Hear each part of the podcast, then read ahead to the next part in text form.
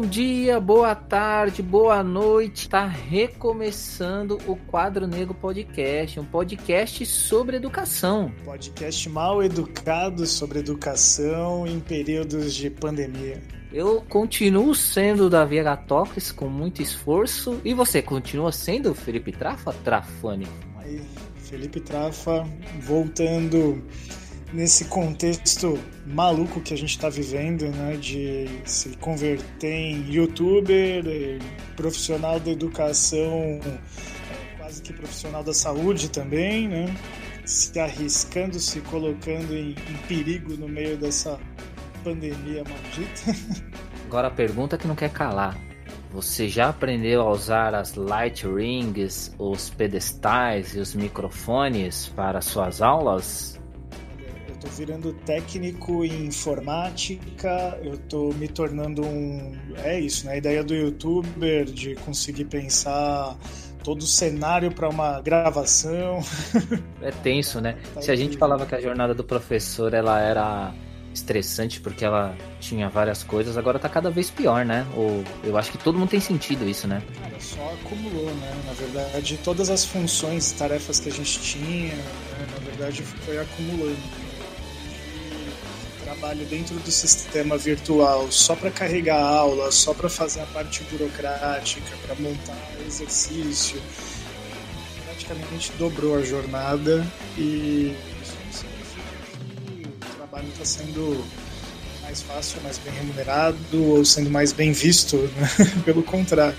Complexo, né? Muito complexo são tantas complexidades que inclusive influenciaram a, a, essa pausa que esse podcast deu, né? Que ficou tanto tempo parada. É, não lembro de cabeça que agora quanto tempo a gente ficou, mas mais de um ano aí, um tempo. Nesse meio tempo até a internet apareceu aqui no, no meu bairro, por isso que estou de volta ao mundo dos podcasts, né? E Exatamente ao... um ano, Davi. E, ao... e, e final de isso... abril que a gente gravou o episódio sobre pandemia, que seria uma série e em julho a gente chegou a gravar um episódio com o Daniel Cara que não foi pro ar porque tecnicamente ficou inviável, né? Conseguir limpar o, o áudio para poder publicar né, esse, esse programa. Infelizmente ele ficou só para nós, né, uma aula para nós apenas.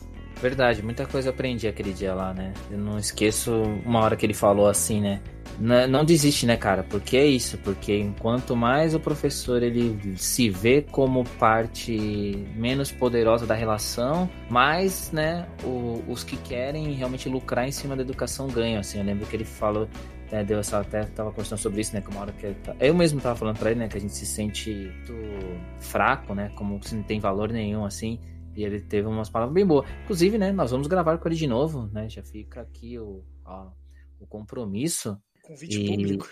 Né, precisamos, precisamos fazer esse episódio. Essa fala dele nos ajuda, inclusive, a puxar o episódio que a gente gravou hoje, né? Foi muito bom voltar a gravar depois de todo esse tempo, né? E já foi uma porrada para nós, né? Que aí, aí o pessoal tá falando, nossa, mas vocês ficaram tanto tempo e vocês já vão começar assim, porque o professor é assim, meu. Tem que chegar chegando, meu. Tem que chegar, falar bom dia pros alunos, dar uma pincelada ali nos problemas e, meu, bola para frente, né? Sem alienação. A gente e tem algumas novidades aí, né, para falar para os nossos professores audiência, né? Nossa pedago audiência, né, meu? Hoje eu tô o homem do neologismo aí. Boa, exatamente. Nós vamos, inclusive, destrinchar em alguns episódios nossas nossos errantes aí, nossos caminhos errantes com relação a esse período aí que a gente ficou sem gravar, né? Que algumas pessoas irão participar com a gente. Tenho a parceria aí com o pessoalzinho que você pode até falar melhor que eu, né? Que tá chegando para para somar em vários episódios aí, uma galera que tem uma voz diferente, né? Como que é a voz da galera aí? É uma voz bem de professor, né? Uma voz bem rouca. Eles estão chegando também para fazer episódio com a gente. Tem o pessoal, né, que já participou aqui, né, do Correio da Cidadania, que agora nós também teremos umas lives aí com eles para falar sobre educação. Então, meu, estamos voltando com tudo, cara. Eu acho que agora... essa vai ser a, a grande experiência, né, de entrar numa plataforma também agora diferente. Tem esse papo de hoje aí. O que, que você achou da nossa conversa que a gente teve aí? Foi boa? Foi ruim? O que, que você, mano? O que, que você sentiu aí? A gente normalmente grava a introdução antes, né? E dessa vez a gente teve a possibilidade de inverter aqui, de fazer uma, uma sala de aula invertida, né? Cara, eu achei genial. Eu gostei muito da conversa com o Eduardo. É um cara que a gente vai querer somar mais vezes aqui no programa, porque ele trouxe um, um olhar, para além do técnico, ele trouxe um olhar que está muito próximo do que a gente acredita como educação, né, Davi? Desses aí, mais um que não é, não tá falando de orelhada aí não da educação, né? Ele tá falando porque vive a educação, então por isso que ele tem esse olhar tão crítico, né? E você já sabe, então, se você quiser ajudar esse podcast, em primeiro lugar, você pode colaborar com a Central 3, que continua abraçando a gente aí mesmo com esse hiato aí entre os episódios. Você pode acessar lá é, central3.com, ouvir outros podcasts também da Central, que são podcasts interessantíssimos aí, que nessa pandemia surgiram outros podcasts interessantíssimos. Você pode seguir a gente no Twitter. Qual que é o nosso Twitter mesmo, Felipe Trafani? O underline quadro negro. Então, você pode seguir a gente na rede social, mandar perguntas, mandar sugestões, compartilhar nossos episódios aí nas suas escolas. Com certeza, né? E-mail aberto, mensagem no Twitter aberta, tipo, é só chamar, só chegar. Vamos pra aula, Davi? Demorou, é nós. Fui. Bate o sinal.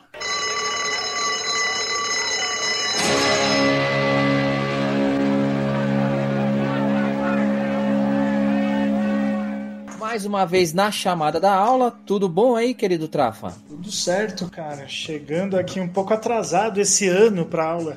É, então, é que na verdade a conexão tá ruim aí, né? Então a gente teve que fazer os meandros aí, que inclusive isso será destrinchado melhor, como a gente já falou aí na nossa introdução, vai ser destrinchado melhor num episódio específico sobre. Mas hoje a gente está aqui integralmente presentes, certo? Via online, para poder falar sobre educação integral, sobre escola integral, sobre um monte de coisa integral aí. Quando, deixa eu te perguntar uma coisa antes, o Trafani. Sempre quando falam para nós, professores, sempre falam que a melhor coisa é o ensino integral, não é? Usam esse adjetivo sem apresentar para a gente o que ele significa, né? É, então, é e por isso que a gente vai conversar hoje com o Eduardo Giroto. E aí, Eduardo, tudo bem aí com você? Tudo bem, Davi. Boa noite, Felipe. Pela ordem, né, um pouco desordeira, eu queria que você se apresentasse. Você pode falar um pouco de você, quem você é, o que, que você faz, se quiser dar o seu currículo Lattes aí, o currículo Vitae, perfil rede social, enfim. Fique à vontade para se apresentar. É, eu sou Eduardo, eu, hoje eu sou professor do Departamento de Geografia da USP, eu, eu atuo né, com pesquisa na área de política educacional, mas também fui professor da, da escola básica, trabalhei algum tempo é, na, na, Prefeitura de São Caetano, na Prefeitura de São Paulo, é, na, sou da região ali da Zona Leste, Sapopemba, onde também atuei como professor na MF Flores da Cunha, e aí, atuando na Repu, né, a Rede Escola Pública da Universidade, a gente tem, desde 2016, feito pesquisas sobre os impactos da, da escola de tempo integral, da, do programa Ensino Integral na rede estadual. E acho que é um pouquinho sobre isso que a gente vai falar hoje aqui.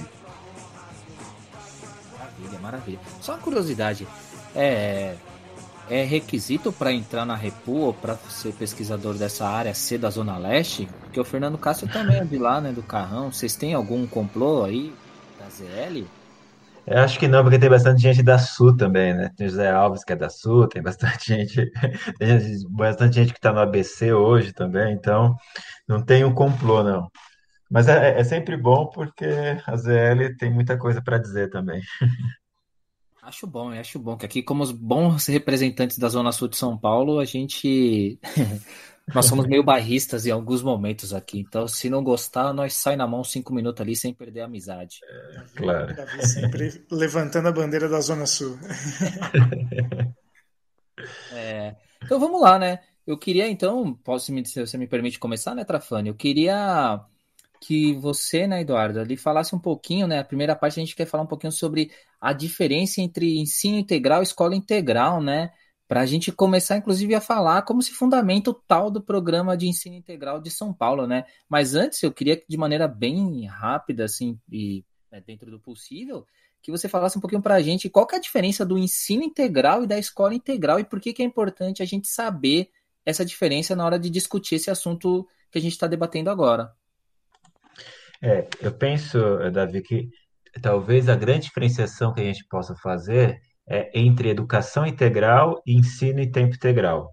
Ah, é, é importante dizer que os programas que hoje existem na rede estadual, que são dois, um que foi construído, foi proposto em 2005, começou em 2006, que é a Escola de Tempo Integral, e que está em, em, finalização e está sendo substituído pelo programa Ensino Integral, que é um programa de 2012, nada tem a ver com as concepções de educação integral que são, são uh, historicamente defendidas por diferentes movimentos. A gente pode buscar a origem da ideia de educação integral parte na, na concepção de, de formação do sujeito integral na Atenas antiga, mas a gente pode encontrar fortemente nos movimentos anarquistas do século XIX que propuseram formas de organizar a escola e tem a ver a educação integral com a formação integral do sujeito. E aí, integral pensando que esse, esse homem, essa mulher, não é só razão, ele é um conjunto de conhecimentos, um conjunto de compreensões, e que é fundamental que os processos educativos levem em consideração essa amplitude da formação do sujeito social. O que a gente vê nos programas de, eh, no caso de São Paulo, é um programa que reduz a educação a ensino, então aí já tem uma primeira redução, e reduz integral a tempo integral nem se, é, a ideia de que as pessoas aprendem ficando mais tempo na escola não é um consenso né, né é, em torno dos autores e autoras ou dos movimentos que defendem a educação integral, porque a educação integral pode ser feito no diálogo com a cidade, no diálogo com os diferentes territórios, pode ser no diálogo com, os próprios movimentos sociais, e aqui o governo do estado pressupõe que ao dobrar a jornada escola, é, do estudante na escola, eu vou garantir que ele aprenda mais, que ele tenha uma formação.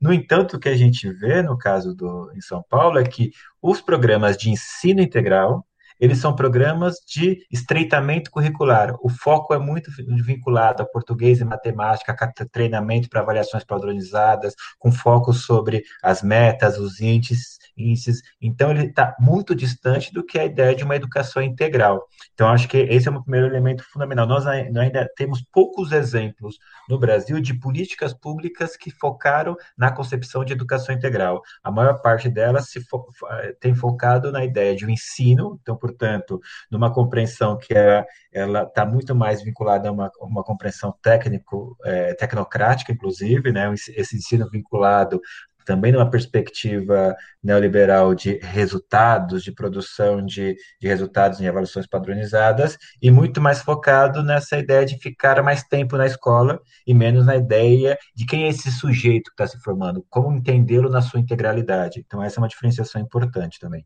Ô Eduardo, tem uma coisa bem interessante né, nisso que você estava dizendo, que ela, ela, é uma escola que acaba é, cercando mais o estudante dentro de uma lógica de tecnocrática, né, que foi o que você disse, uma lógica de mais matérias, mais disciplina, e não necessariamente ela vai trazer uma formação melhor e mais ampla para esse estudante, né?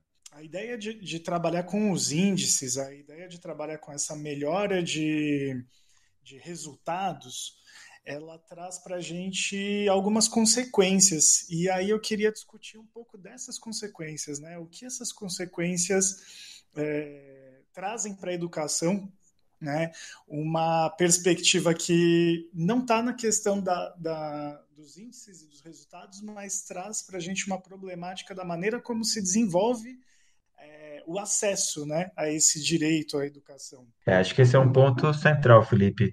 Quando a gente olha, né, o que nos chama atenção quando a gente vai estudar o programa integral é que a, Secretaria de Estado da Educação aponta esse programa como um programa de excelência. E a gente queria entender, pô, o que, que a, a, a SEDUC chama de um programa de excelência? E ela dizia que era um programa que, no qual as escolas, ao participarem, aumentavam seus índices educacionais. No caso aqui, nós estamos falando especificamente dos resultados dos estudantes no SARESP, que melhoravam o IDESP da escola, que é o Índice de Desenvolvimento da Educação de São Paulo. E aí a gente se perguntava, mas que, que acontece nessas escolas para que, de fato, esses índices melhorem? O que, que significa esses índices?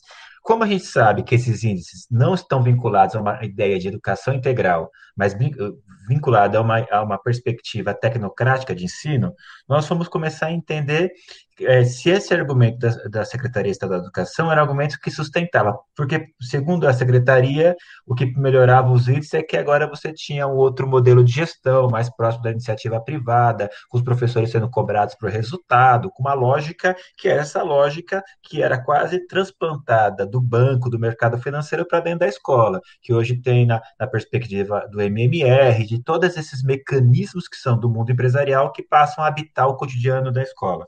O que nós conseguimos demonstrar é que, na verdade, a produção desses índices, né, a gente pode até trabalhar a fabricação, um conceito de um, de um autor chamado Stephen Bauer, a fabricação que passa, pressupõe uma certa manipulação das variáveis que vão produzir o índice, ela tem a ver com um processo violento de exclusão dos estudantes. Então, quando a gente olha para as escolas de tempo integral, são escolas que tinham mil matrículas, passam a ter 50 matrículas. É, tinham mil matrículas, passam a ter 500 matrículas. Então, 50% a menos. Tem escolas que passam a ter 20% das matrículas que tinham, principalmente as de ensino médio. Vou dar dois exemplos para vocês verem. Nós acabamos de fechar um estudo de caso, que não está na nota técnica, com 12 escolas da, do município de São Paulo que passaram a ser de escolas PEI. Nesses, né, nós encontramos nesse caso, em todas elas, a redução de 50% das matrículas, mas aí nós trabalhamos com duas variáveis, porque não interessava só saber é, que reduziu a matrícula. A pergunta é quem ficou na escola e quem saiu da escola.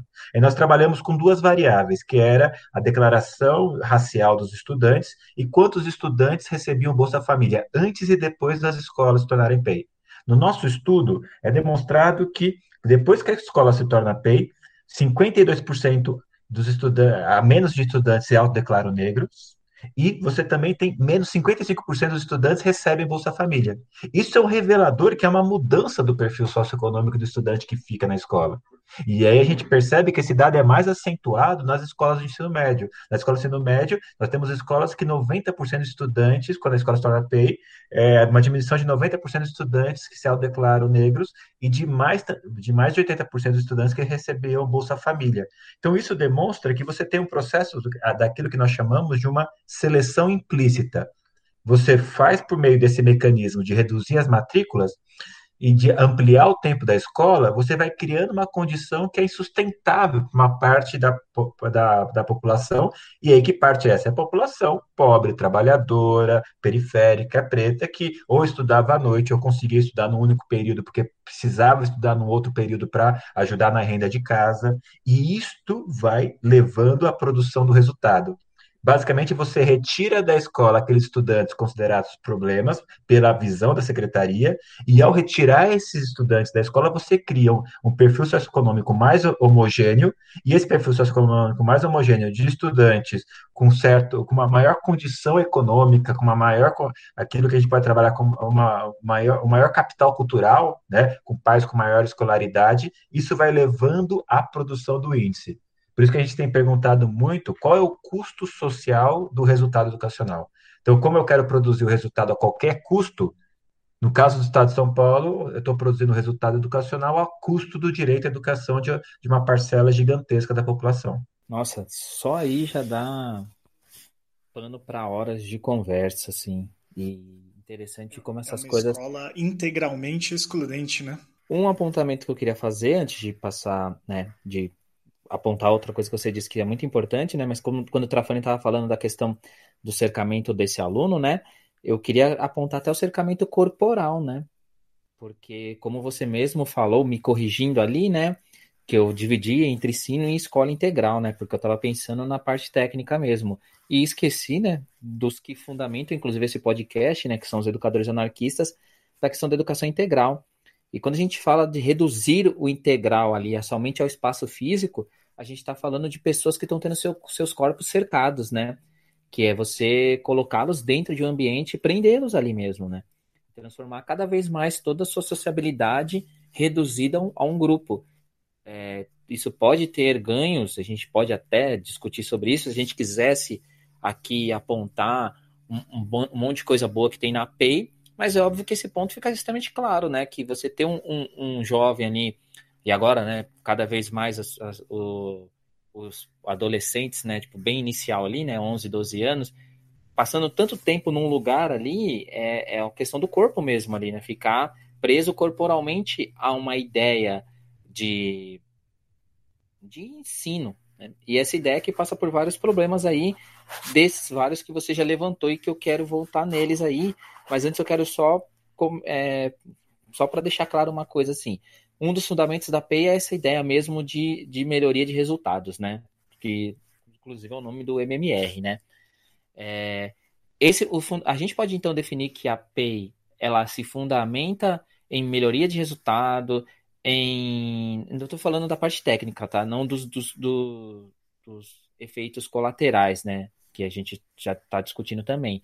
Mas a gente pode dizer que ela é uma escola que basicamente se, se fundamenta em melhorar o resultado dos alunos, esse seria o grande fundamento da PEI e também é, diminuir a, a oferta de, de vagas e de oportunidades, né? E, mas isso, inclusive, melhorando a otimização do espaço da escola, seria esse, esses dois fundamentos ou tem algum fundamento que eu não estou colocando aqui que você acha importante também, um ou dois, enfim, não sei. Mas é porque eu vejo muito esses dois lados, né? Um lado a questão do resultado, olha, nossos estudantes estão ficando cada vez melhores nas, nas provas, e por outro lado você tem uma escola que não fica ociosa, que ela fica o tempo todo ali com aqueles alunos e depois tchau, acabou, no outro dia volta é aquele tempo, assim.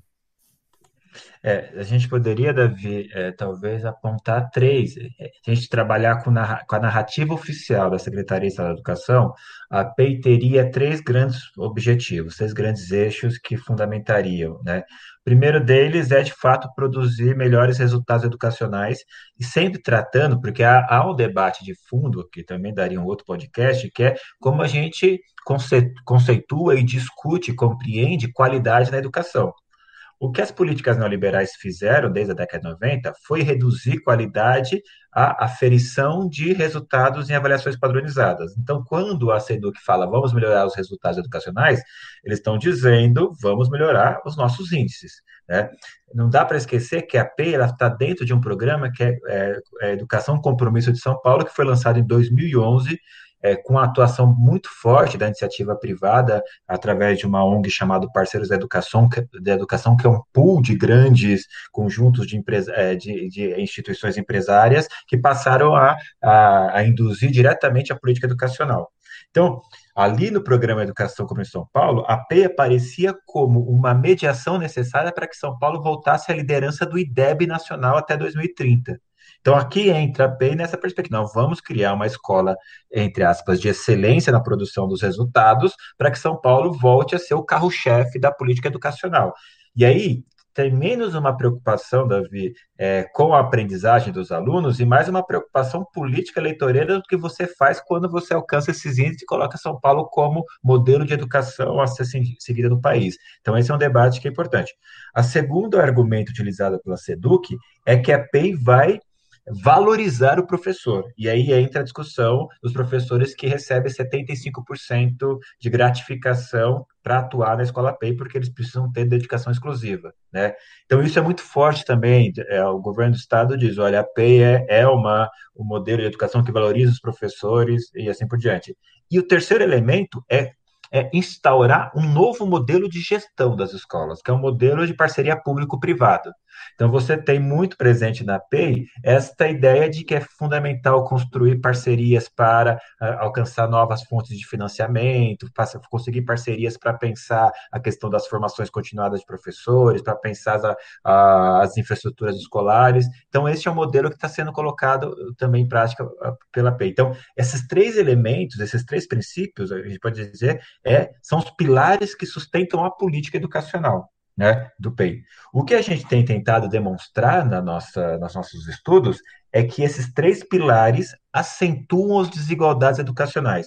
Porque você, para produzir o resultado, coloca para fora uma parcela grande de estudantes, ao fazer essa gratificação dos professores e ao colocar esse novo modelo de gestão, você cria um tipo de, de docente que muitas vezes, e isso não é, ou seja, você tem, claro, é, situações que fogem essa. Você tem escolas com coordenações, com direções que ainda permite uma certa liberdade, mas nós temos acompanhado um conjunto grande de escolas no qual o professor é de fato vigiado, no qual o professor é extremamente cobrado, essa lógica da produtividade, porque ele está ali numa situação que é de uma é, de uma estabilidade instável. Ele tá, o professor da escola PEI, ele está designado por uma escola PEI, mas ele não está ali fixo. Ele pode ser desligado, cessado a qualquer momento. Se ele, nós tivemos casos de professores que participaram ativamente da greve 2015 e foram cessados automaticamente das escolas. Nós tivemos casos de professores que foram cessados e, segundo a supervisão, não tinham o perfil da escola PEI e, quando foram questionados, era: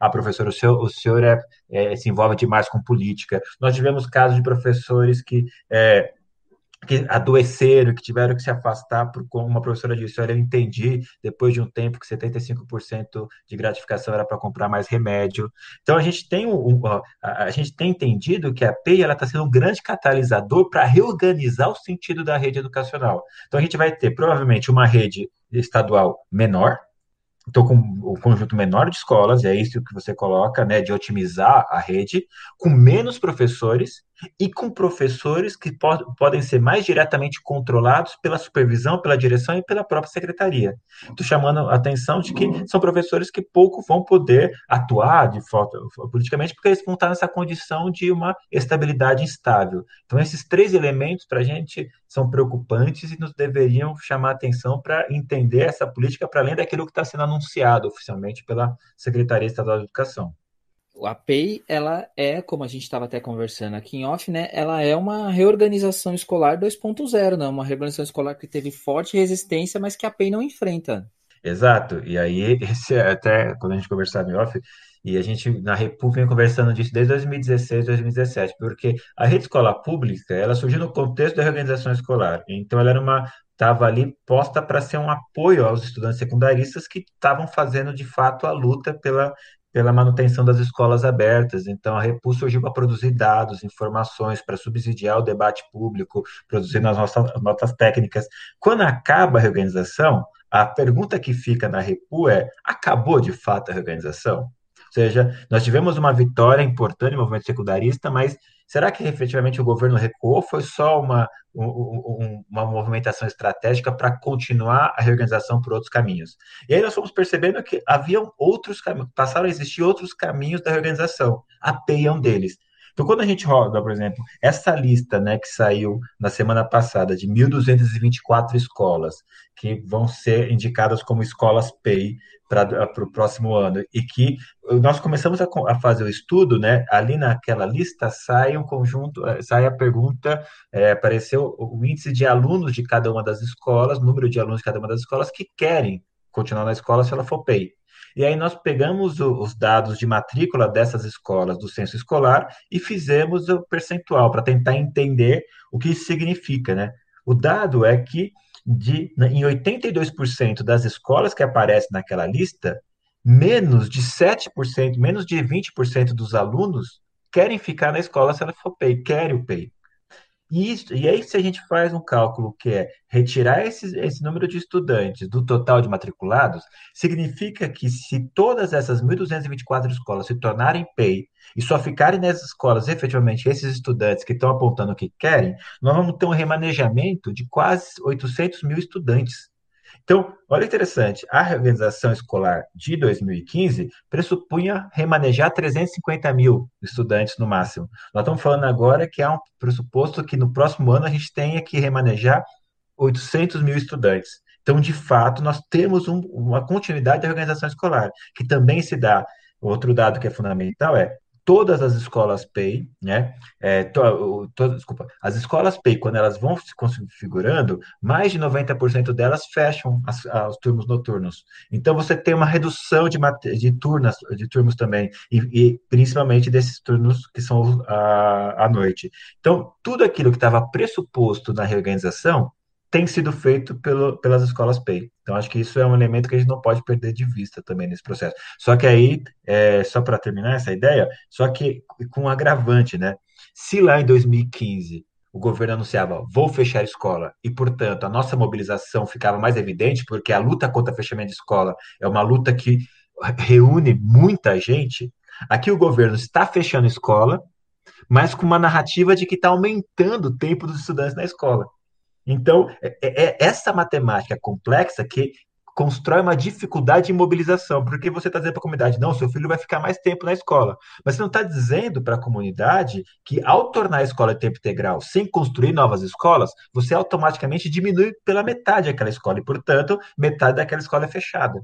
Então, essa matemática precisa ser muito bem problematizada para entender que a organização, que a PEI é uma quantidade de organização da escola e ela fecha escolas quase que na mesma velocidade que a organização escolar estava propondo fechar. Com isso que você disse, Eduardo, parece que a gente está enfrentando aqui uma situação de é, reorganização goela abaixo e sem nenhum tipo de debate com a comunidade. Pelo contrário, né, se constrói toda uma, como você disse, né, uma narrativa, né, e aí é, é todo um, um, tipo de discurso que está amparado numa ideia de, de índices, né, de resultados, ao mesmo tempo de uma melhora suposta né, é, no trabalho do professor, numa melhor remuneração para o professor, então isso desmobiliza inclusive o corpo docente dessa discussão, né?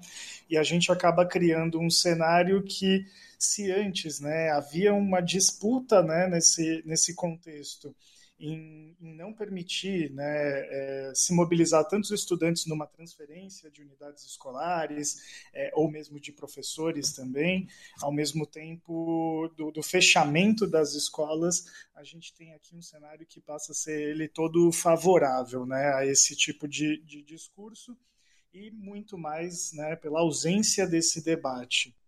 Teve uma coisa que você disse que, que me chamou muito a atenção e, e, que eu acho que é, é um dos pontos centrais, né? A, a discussão ela é feita dentro de um âmbito que está sempre né, pautado por essa ideia do resultado e se oferece esse resultado para a sociedade, se oferece inclusive para a comunidade escolar a ideia de que os estudantes vão passar mais tempo dentro da escola e ter uma melhor formação por conta disso, né? Simplesmente passar mais tempo dentro da escola e ter mais aulas e mais matérias. Mas quando os estudantes são perguntados, quando eles são consultados, é, eles não estão satisfeitos com esse tipo de, de melhora, entre aspas, né? E, e, com isso a gente tem ainda o risco de ter, é, de afastar mais jovens da escola, de ter um índice de evasão ainda maior.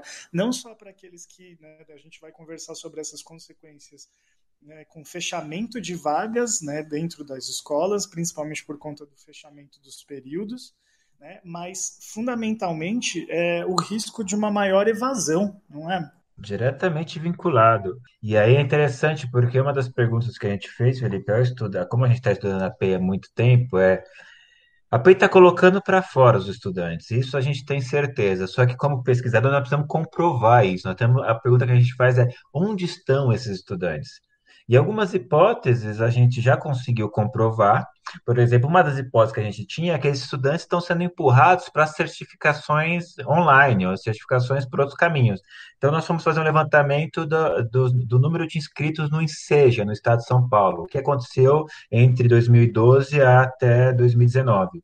E ao fazer esse levantamento, nós encontramos uma, um crescimento absurdo. Então, nós tínhamos, por exemplo, em 2014, 40 mil estudantes no estado de São Paulo que faziam em SEJA, e nós tivemos em 2019 400 mil.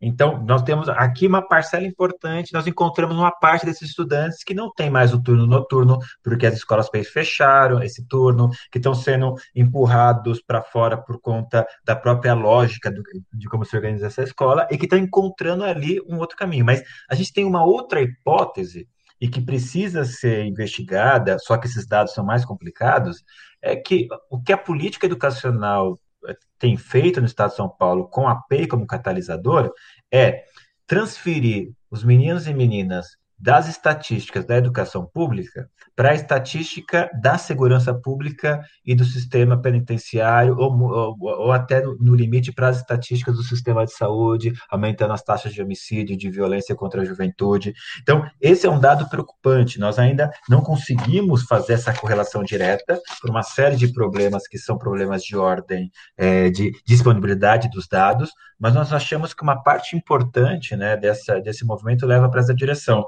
Por isso que em alguns dos nossos textos nós temos assumido a ideia de que a política educacional de São Paulo é também uma necropolítica. Ela participa de uma política que vai distribuindo de forma desigual a violência, a morte, e aí atingindo populações mais vulneráveis e aquelas que historicamente são as, as mais atingidas. Então, por isso que a gente está tentando demonstrar o quanto é não só uma questão de desigualdade, mas uma questão de ampliação da violência contra, contra a juventude. E isso precisa ser levado em consideração.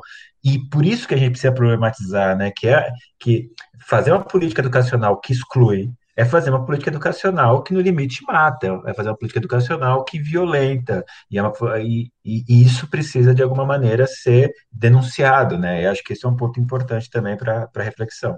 Gostaria aqui de alcunhar o termo necroeducacional. É, eu acho que é. Então, é a junção mesmo desses dois anseios que faz tempo que eles estão presentes na nos processos educacionais. E aí eu queria do neologismo, viu, Davi? E aí, puxa, aí me, me, me, fez puxar uma outra pergunta, que na verdade é uma pergunta que eu vou dar o crédito, né? Que parte dessa pergunta ela foi me colocada na cabeça por uma colega nossa, né, do Trafani eu, que também é da rede do estado de São Paulo, que já participou de um programa nosso aqui, né, quando a gente falou sobre né, o trabalho da gestão né, em alguns processos, que é a Ana Carolina, ela, agora de cabeça eu não lembro qual programa que ela tá, mas vai estar tá aí no, no, na descrição do episódio.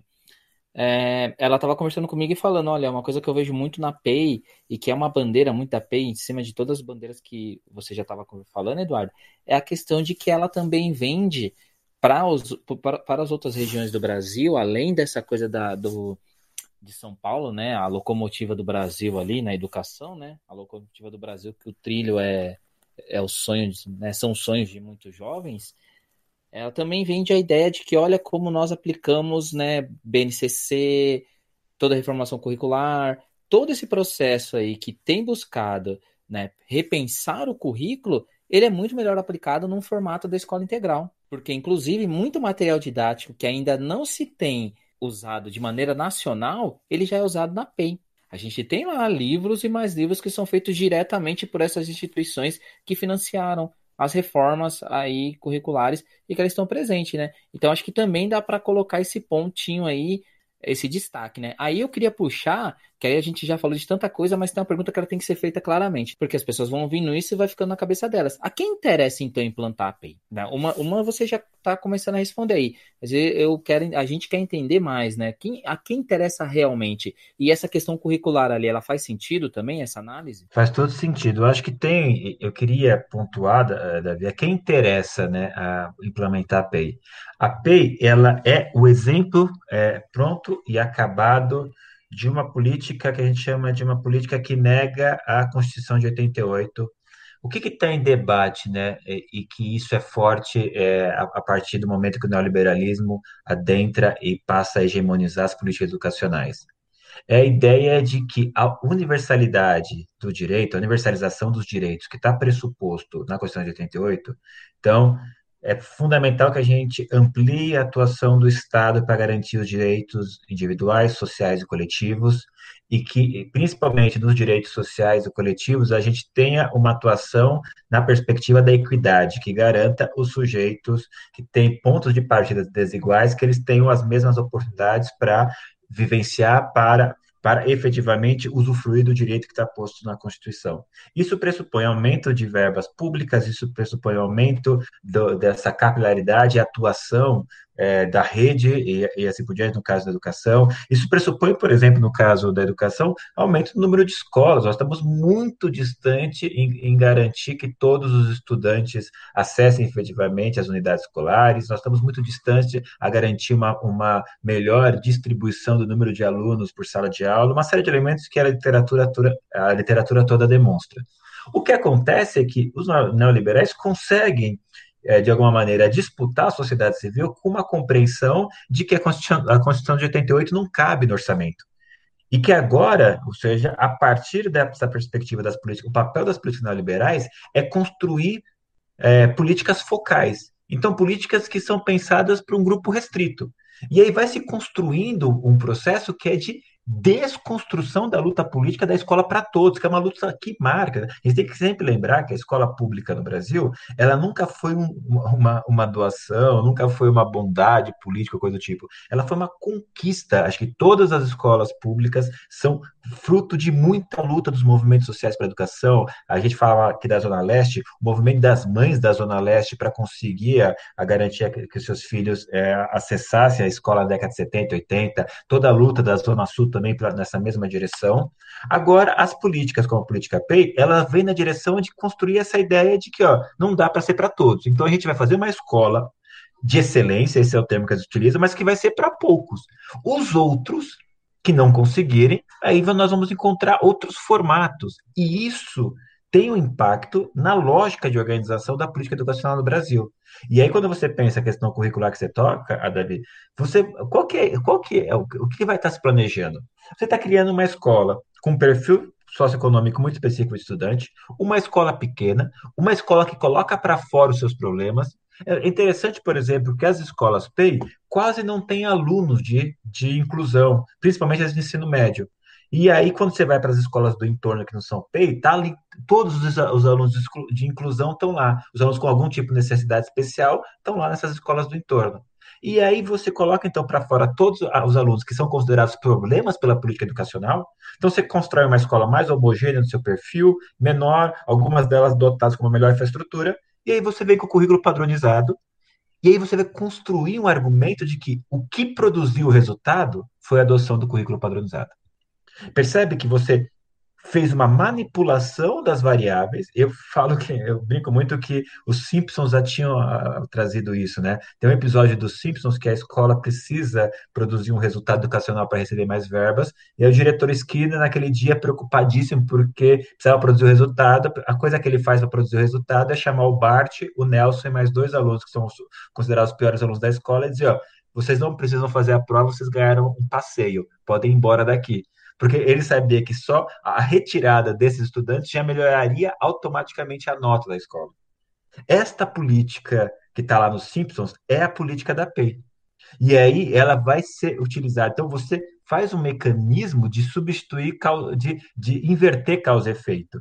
Então foi a exclusão que produziu o resultado educacional. O que eles vão dizer é que o que produziu o resultado educacional foi parceria público-privado e currículo padronizado para que você possa vender a legitimidade dessas duas medidas para o país como um todo.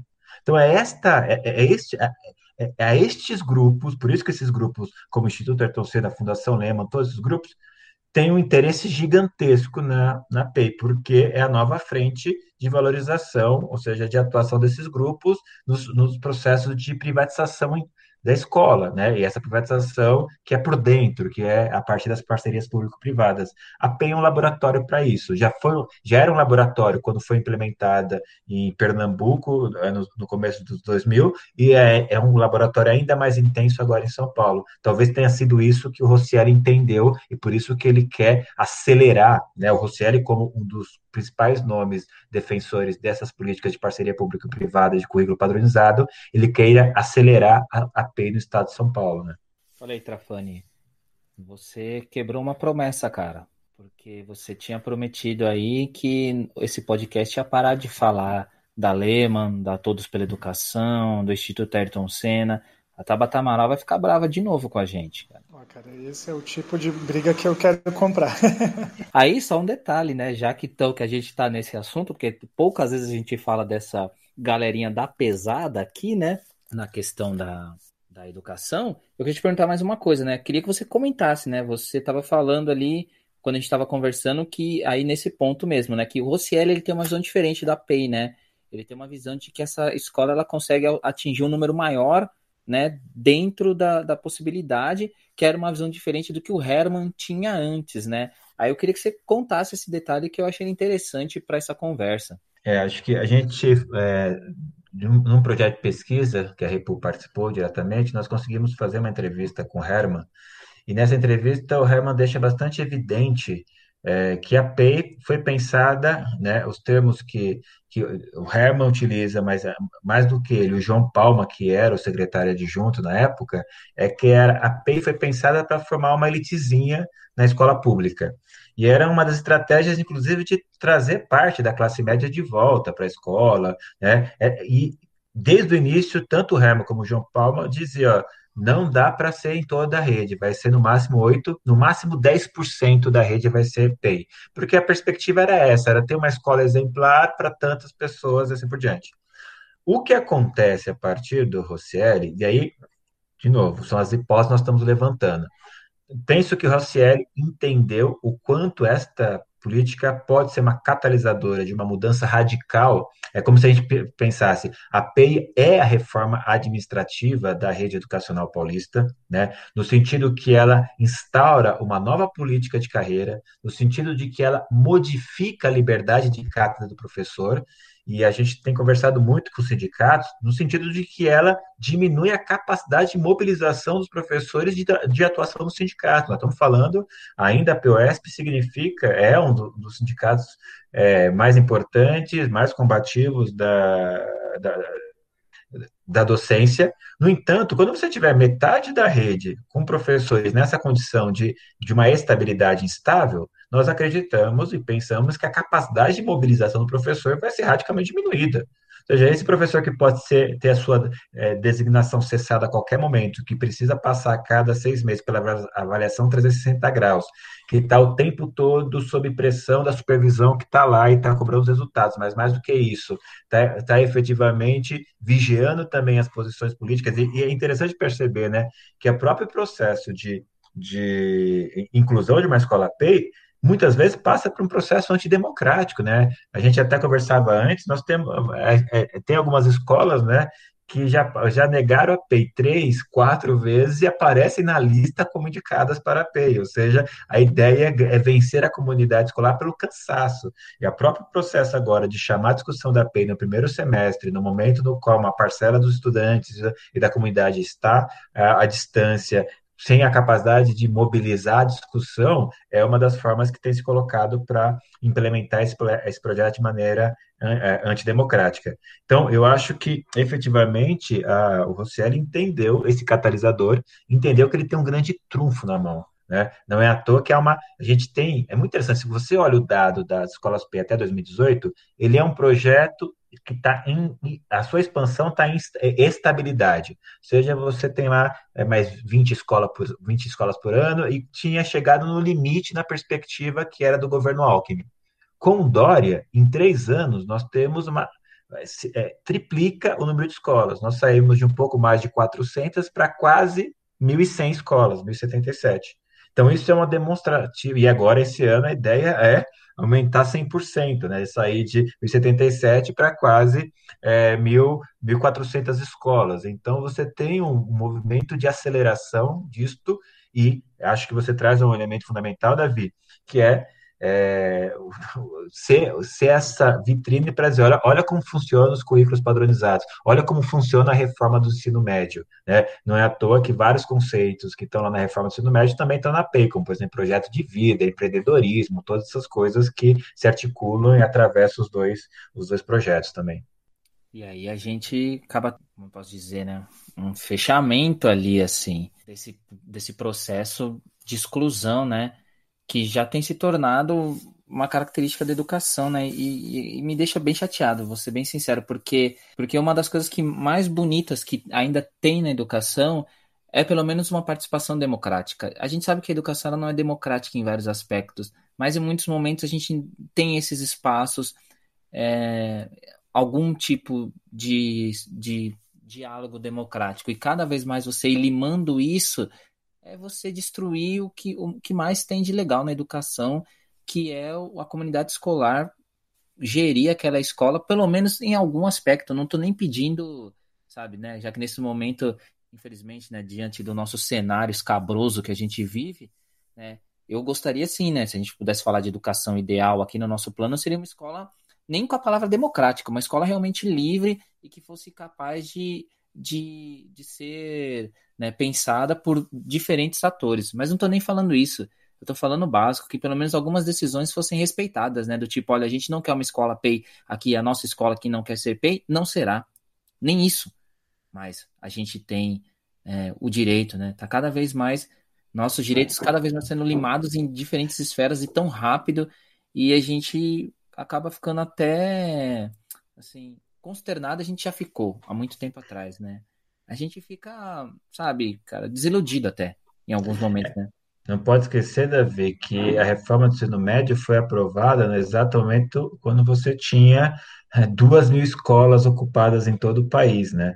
É, não sei se é, se é ingenuidade nossa, mas nunca houve preocupação é, democrática nos neoliberais. Os neoliberais sempre foram autocráticos desde o princípio. Para eles, a democracia é um fardo que eles precisam aguentar mas eles sempre tiveram uma posição contrária à participação, à democracia, no sentido mais radical da palavra, e acho que esse é um ponto que fica evidente quando a gente olha a condução das políticas educacionais nos últimos 20 anos no estado de São Paulo. Eduardo, isso que você acabou de falar pode ser uma, uma bela síntese para a gente pensar como é o neoliberalismo se enfiando dentro do espaço educacional, né?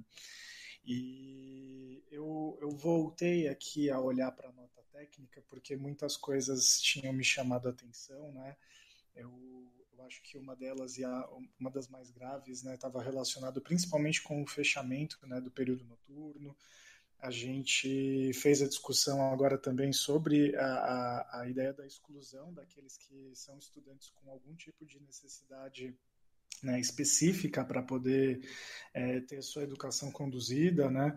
E na nota técnica tem um, um, um, ponto que me chamou muito a atenção, né? Que era uma escola que já tinha negado, né? Essa inclusão dentro do programa de, de, de ensino integral e é, é uma escola única dentro de um município, né? No caso Bananal, com que atende né, a população dessa, desse município bem, né, da, no formato que ela está, mas que caso ela se torne uma escola né, de, de, tempo integral, ela não vai atender essa população e muitos dos estudantes da, do município que estão atendidos hoje vão ter que se deslocar, inclusive, para para outras cidades, né? Então é, é, nesse sentido, né, que eu acho que a fala do Davi sobre essa questão da, da, da participação da comunidade, né, da gente ter uma gestão da educação mais democrática ou pelo menos que ela esteja mais é, acessível, né, à comunidade escolar e ao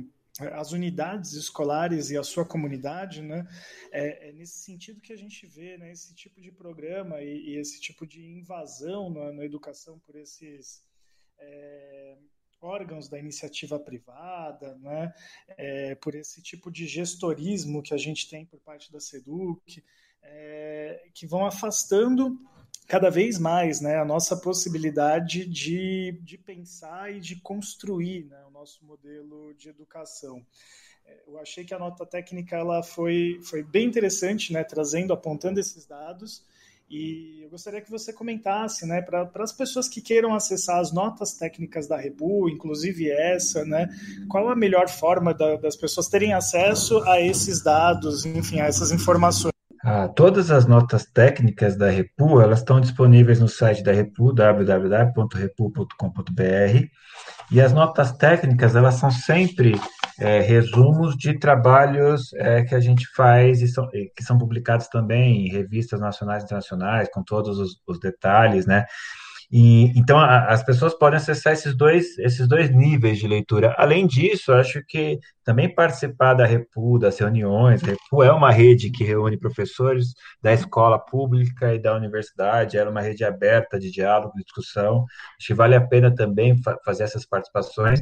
E o intuito nosso sempre é o de produzir uma informação que seja é, cientificamente correta, a ponto de, de provocar a, o órgão público, provocar a, o ente público a se posicionar, a ter que, a ter que é, é, dizer onde estão os equívocos da nossa informação.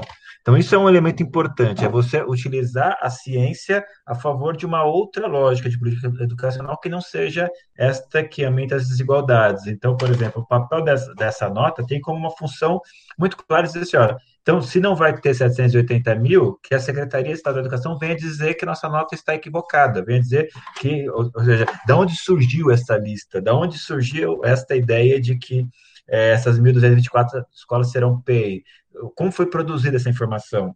Porque é isso, o que nós estamos tentando fazer é um processo de radicalização democrática. A gente acredita que o debate precisa ser público com todos e todas, com as diferentes vozes, as vozes dissonantes, a comunidade escolar. O que a gente percebe é que não dá para você implementar uma política fazendo uma lista oculta que circula, que circula é, de maneira misteriosa pela secretaria e que chega na mão de um de outro. E a gente percebeu que a própria produção dessa lista já demonstra a lógica que está por trás da implementação das escolas PEI. Seja, é sempre, nos parece uma ação, uma ação antidemocrática a priori, uma ação que não quer a participação, então vai se construindo estratégias para desmobilizar a comunidade e muito menos estratégias para a participação. Por isso que a gente tem feito esse debate na Contrabom. Então, acho que, Felipe, para quem quiser acessar, discutir as notas, participar, a gente tem feito lives, tem participado de conselhos de escola, tem ido nessa eh, eh, de forma online nesses conselhos. Eu participei na semana, passada de algumas lives, de alguns conselhos de escola, e alguns deles nós estamos conseguindo contribuir no debate para que a escola não aceite se tornar uma escola PEI. Mas o mais importante não é se a escola vai ou não se tornar PEI, mas o mais importante é que todos os membros da comunidade escolar possam se apropriar efetivamente do debate e entender os riscos e possibilidades que isso pode trazer. Na nossa perspectiva, é, adotar a escola PEI hoje tem muito mais riscos de, do que possibilidade. Riscos para aumentar a exclusão para a comunidade escolar, riscos para aumentar a desigualdade em toda a rede e riscos para implementar um modelo de, de escola pública que é o um modelo elitista, o um modelo excludente, o um modelo privatista, que eu acho que a gente precisa evitar a qualquer custo. Assim, eu fico muito feliz que nesse, nessa conversa a gente conseguiu englobar tantas coisas e que tantas não ficaram abertas, né? Eu já comentei aqui em vários podcasts que quando um podcast se encerra nele mesmo é porque ele não valeu a pena, né? Quando ele abre para muitas outras papos é porque ele ele rendeu muito e ele cumpriu o seu papel. Então eu quero fazer uma pergunta para vocês dois aí, de bate pronto, hein? Não vale sambar não. Vou começar pelo Trafani. Trafani, a resposta é sim ou não? A gente deve aceitar a PEI ou não? Não. Então agora, Eduardo. Sem discussão, não. Então agora, Eduardo, é sim ou não, hein? Devemos aceitar a PEI? Não. Para deixar registrado. De, for, de forma alguma, de forma alguma. Para deixar registrado, o meu também é não. E aí eu queria então que você, Eduardo, desse uma fala final aí. Se tem alguma coisa que a gente não falou, que você gostaria de falar, que você lembrou, falou, nossa, acho que isso aqui é importante, pode ficar à vontade, pode falar. E aí a última coisa, né, que é um desejo do Trafani e meu, é que você diga também para nós, né, que alternativas tem a P além dessa que você já levantou aí, né? A lebre da questão da participação, da busca de entender é, o papel de vários desses vários atores aí que estão negativamente contribuindo né, nesse projeto necroeducacional. Quais outras alternativas a gente tem a PEI e suas considerações finais aí, que alguma coisa que você queira falar que a gente não tocou aqui no assunto. Acho que eu vou juntar as duas coisas, Davi. Eu acho que a gente é, ainda está numa posição muito defensiva no debate político educacional. Acho que vocês começaram o, o podcast trazendo uma pergunta importantíssima, que é, é preciso diferenciar o que é um projeto de educação integral dos chamados programas de ensino integral que estão sendo colocados. A gente precisa voltar para esse debate. Qual é a concepção de educação integral que nós defendemos como professores e professoras da rede pública ou privada? Como isso se desdobra em políticas educacionais? Como nós podemos construir, junto com as comunidades escolares, essa compreensão de uma escola que não é um lugar de aprisionamento do corpo, mas é um lugar de produção é, coletiva, solidária, que não é um lugar de gestão neoliberal, mas que deveria ser um lugar de autogestão, de, ou seja, é, é, é pensar um pouco é, os processos que nós precisamos construir para disputar a escola por dentro, disputar a, escola, a política educacional por dentro. Eu fico pensando que a, a, a solução para este processo é muito menos uma é muito menos uma ordem tecnocrática dos fenômenos e muito mais um processo de é, utilizar o espaço-tempo da escola para radicalizar a experiência democrática no sentido da autogestão. Então, acho que, por exemplo, os debates nós vamos fazer para legal ou não a PEI não tem que ser um debate simplesmente panfletário, precisa ser um debate no qual as comunidades citam efetivamente participantes desse, desse espaço-tempo chamado escola. Acho que esse é um elemento fundamental. A escola é esse território no qual a gente pode é, se constituir como gente no mundo, no qual nós disputamos sentidos de projeto de sociedade. Ainda há, na minha perspectiva, uma potência gigantesca na ação docente, porque nós estamos pensando que a ação docente é uma ação entre sujeitos, nunca é entre o sujeito e o objeto. E quando a gente lida nessa perspectiva de ação entre sujeitos, nós estamos pensando na perspectiva de que a todo momento nós estamos criando futuros alternativos. E essa possibilidade de que a gente produza futuros alternativos constantemente, constantemente no chão da escola, é um elemento que me permite ser esperançoso mesmo diante desta situação que nos parece é, desanimar. Inclusive porque, o, a, ou seja, inclusive porque o pessimismo é o, é o projeto central do neoliberalismo, né? Tornar o futuro é, tão certo e, e, é, no sentido de que não há nada mais possível de mudar, né? a história acabou e o nosso desafio continua sendo manter o futuro aberto. Eu acho que uma das formas que a gente precisa fazer é radicalizando a democracia, chamando os, os sujeitos da educação para conversar, para discutir, problematizar, tensionar e utilizar essa experiência é, da, da, dessa imposição autocrática da PEI como movimento de construção dessa alternativa democrática. E isso pressupõe é, isso é parte desse projeto de educação integral, né? Acho que um, um dos pilares da educação integral é a autoeducação que passa pela ideia de autogestão, né? Retomando aqui os princípios é, do, é, dos anarquistas do século XIX e XX, quando pensavam suas escolas. É, preciso, é preciso que a gente crie cada vez mais é, processos de autogestão escolar, de autogestão das nossas relações, e isso é um elemento importante para pensar alternativas, né?